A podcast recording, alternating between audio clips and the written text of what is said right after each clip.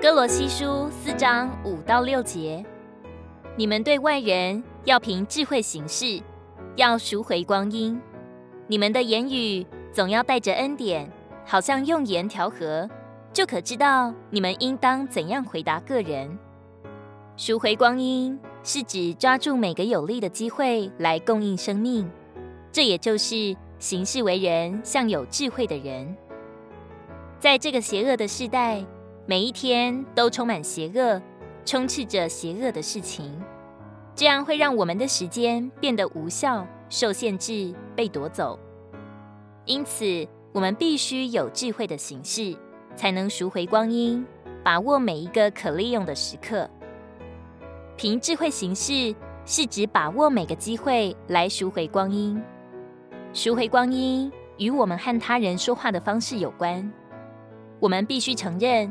在某些时候，我们对人的谈话是在浪费时间，这说出我们缺乏智慧，无法将生命供应给他人。我们需要祷告，求主使我们在与他人说话时有智慧。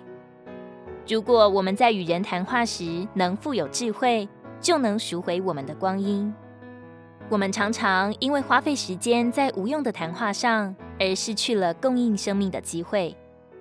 赎回光阴最好的路是坚定持续的祷告、警醒，并凭智慧行事。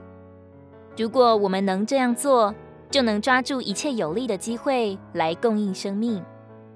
如果我们没有坚定持续的祷告，也不警醒，就会失去供应生命的机会。此外，我们的话语应当像盐一样调和，盐使食物的味道合适可口。如果我们的话语带着恩典，并用盐调和，他们就能平息纷争，并激起别人正当的胃口。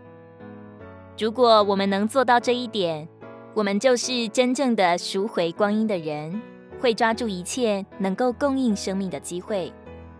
此外，我们的话语也不会引起任何麻烦。相反的，借着主彻底的对付，从我们口中所出的每句话，就都是用盐调和过的恩典之话，这样的话语会促进和谐，和人口味。我们必须学习祷告、警醒，并寻求主的智慧，成为彰显基督恩典的人，好使我们能赎回光阴。以弗所书五章十六节，要赎回光阴，因为日子邪恶。